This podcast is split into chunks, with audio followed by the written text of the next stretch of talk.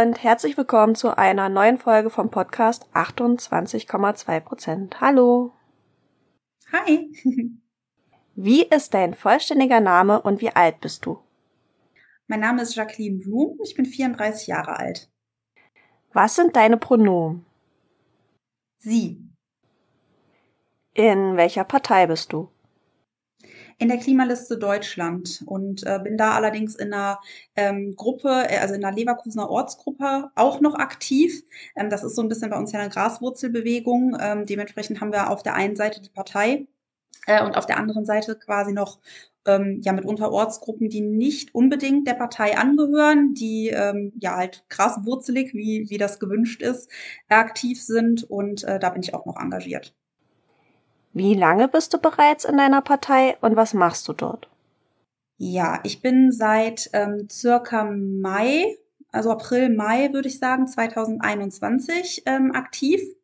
Bin äh, zuerst äh, aufmerksam geworden ähm, auf die, also auf die Klimaliste NRW, war da tatsächlich, äh, also in der Land, im Landesverband, äh, eher aktiv als auf Leverkusener Ebene das hatte sich dann dadurch erst äh, ergeben und bin innerhalb der, äh, des Landesverbandes, wir haben uns dann auch erst später ähm, als Landesverband gegründet, bin da äh, dann auch im November 2021 äh, in den Vorstand gewählt worden, was ich ganz schön fand und äh, bin aber jetzt äh, im letzten Jahr ausgetreten, äh, beziehungsweise von meinen Aufgaben im Vorstand zurückgetreten weil ich Mama geworden bin und äh, das dann doch äh, ja mit Ortsgruppenarbeit und so die Kapazitäten waren da etwas beschränkt. Das hat dann den Rahmen etwas gesprengt.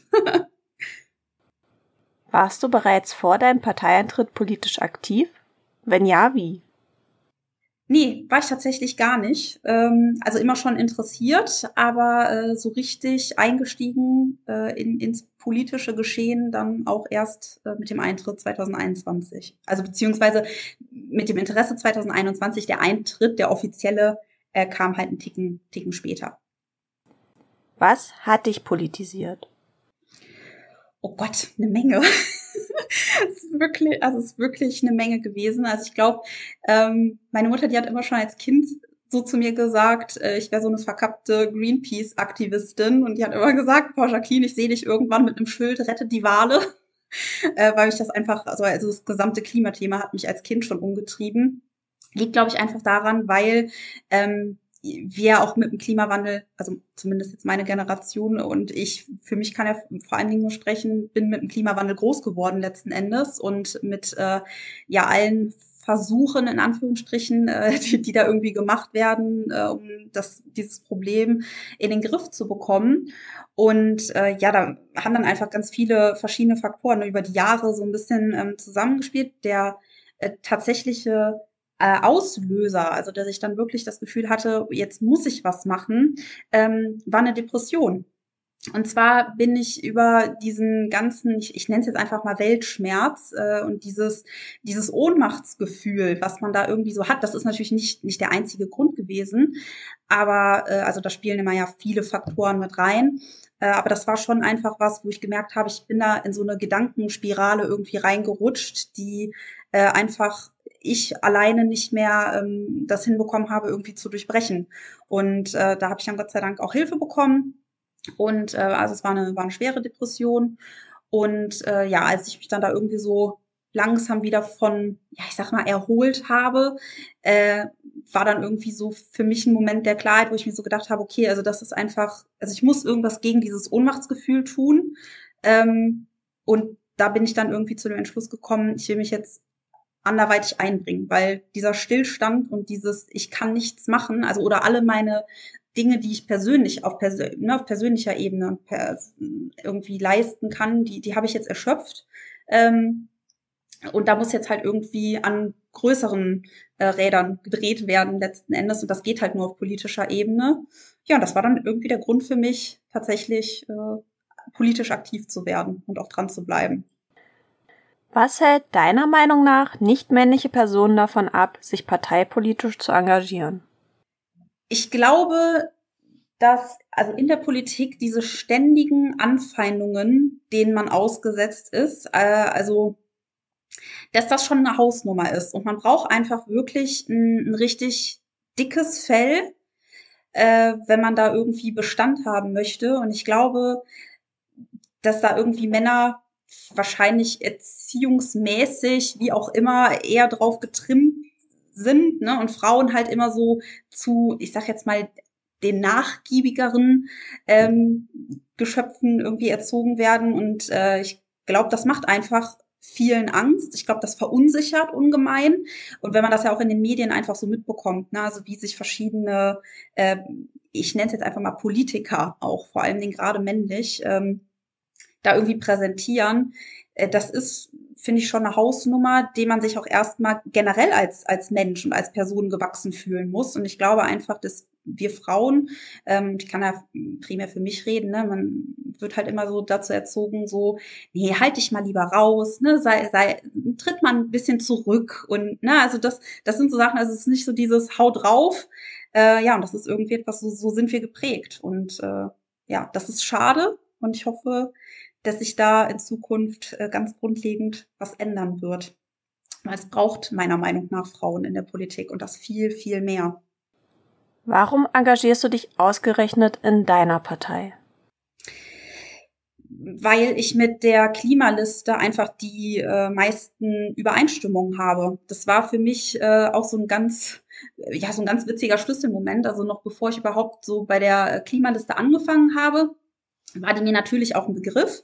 Ähm, auf Kommunalebene äh, war das nämlich so, dass bei uns äh, Kommunalwahlen an, anstanden und äh, ja, ich halt am Überlegen war und so ein bisschen am Hin und Her schwanken, äh, welche Gruppierung ich denn da jetzt irgendwie wählen sollte und so, weil äh, ja, ist halt, ist halt irgendwie alles nicht so ganz einfach. Und ich habe mich bei keinem so zunächst richtig irgendwie repräsentiert gefühlt. Und das war immer so, dass ich mir dachte, hm, okay, wenn ich die wähle, naja, finde ich halt ganz gut, was die so machen. Aber, ne, das war halt immer so ein Aber. Und dann fiel mir so ein Flyer äh, von der Klimaliste Leverkusen in die Hände, tatsächlich so einen Tag vor der Wahl.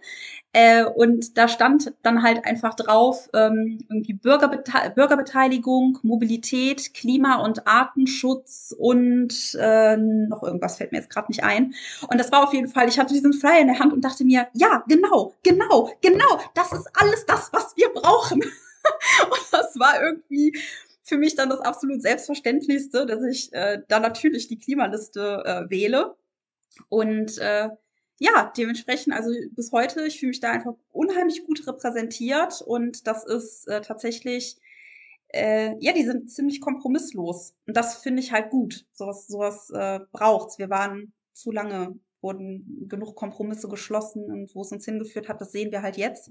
Äh, und dementsprechend muss es da jetzt etwas, ja, radikal ist immer so ein doofes Wort, ne? Aber es muss halt letzten Endes etwas äh, radikaleres her.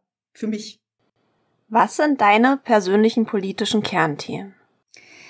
Das ist äh, ganz klar die Mobilitätswende hier auf Kommunalebene, weil da einfach ganz, ganz viel passieren muss noch. Und äh, ansonsten interessiert mich halt auch Ökologie, äh, aber primär ist es tatsächlich die Mobilitätswende. Was war bisher dein größter politischer Erfolg? Ich bin, als ich bei der äh, Klimaliste angefangen hatte, im September angetreten als äh, Direktkandidatin zur Bundestagswahl. Ich dachte mir, wenn schon, denn schon, ne? wenn man einsteigt, dann auch richtig. Ähm, das war auf jeden Fall eine ganz interessante Erfahrung, äh, der ja, was ich als Erfolg bezeichnen würde vielleicht ist, äh, dass mir von der Klimaliste Leverkusen von da meinen Mitstreiterinnen und Mitstreitern das Vertrauen entgegengebracht wurde, dass ich von denen gewählt wurde in den äh, Ausschuss für Planen und Bauen hier in Leverkusen. Und da bin ich jetzt äh, seit kurzem tätig, konnte bisher erst einmal äh, tatsächlich mitmachen, weil ich davor halt noch äh, im Wochenbett war. Aber ähm, ja, das ist auf jeden Fall für mich schon ein Erfolg, einfach so Vertrauen geschenkt zu bekommen. Dass die sich da dann durch mich auch gut vertreten fühlen. Finde ich schön. Was würdest du an deiner Partei gern ändern? An und für sich nix. Wir könnten ein paar mehr Mitglieder sein.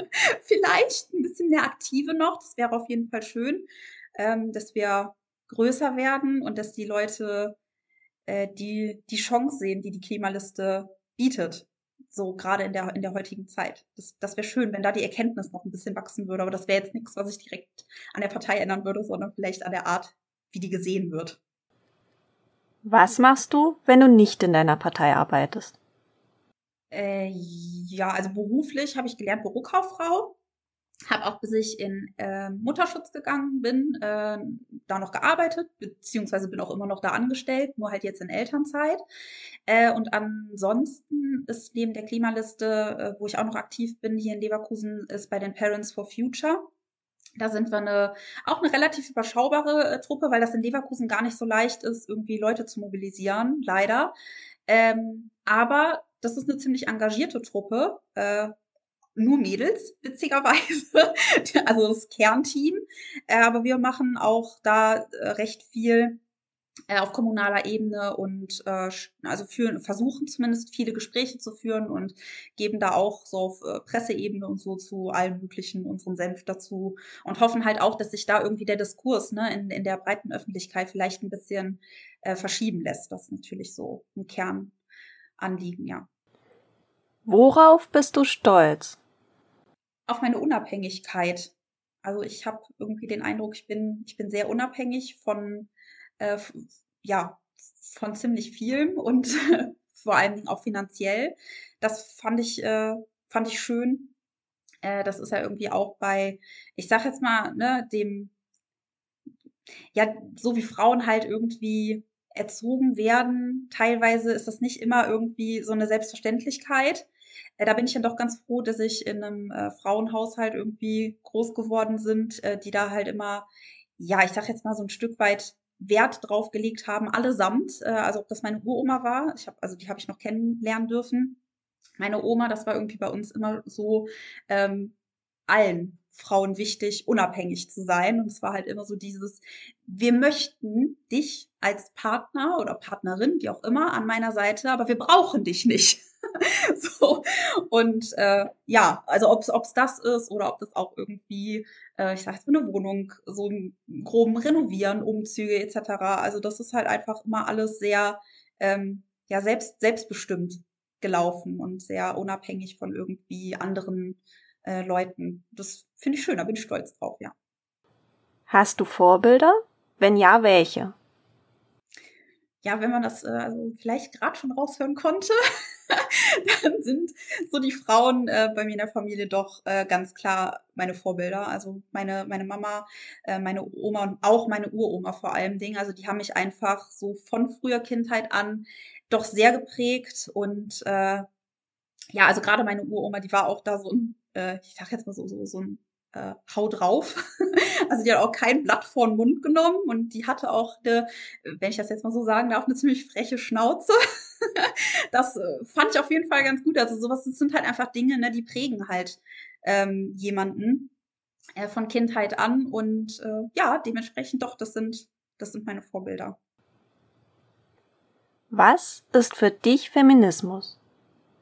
Für mich ist Feminismus nach wie vor also das, das Streben nach Gleichberechtigung ähm, und vor allen Dingen auch nach, nach tatsächlicher Gleichstellung. Äh, das ist ja etwas, also was wir irgendwie bis heute einfach immer noch nicht äh, erreicht haben. Also klar, wir sind in verschiedenen Dingen, ne, wenn man jetzt halt, wir, wir dürfen wählen, so, yay, äh, da sind wir gleichberechtigt, aber wir sind halt einfach in ganz, ganz vielen Punkten in keinster Weise gleichgestellt. Und das äh, fängt teilweise schon ja beim Gehalt an, ähm, und äh, also, wo ich halt einfach der Meinung bin, Gleichberechtigung ist schön und gut, aber wir müssen halt auch tatsächlich für gleiche Arbeit, zum, nur um ein, ein Beispiel zu nennen, da gibt es zahlreiche mehr, ähm, aber um für gleiche Arbeit muss man einfach gleich entlohnt werden. Und das ist einfach bei uns Frauen, ähm, ist es einfach nicht so. Wir werden da ungleich äh, behandelt. Und das ist so nicht richtig. Und dementsprechend geht es da für mich primär im Feminismus. Da wurde schon extrem viel erreicht, äh, aber da ist immer noch eine Menge Luft nach oben. Da muss noch ganz viel gesellschaftlicher Wandel stattfinden. Siehst du dich als Feministin? Ja, ähm, also als Feministin, ich bin nicht proaktiv, das ist äh, also das nicht.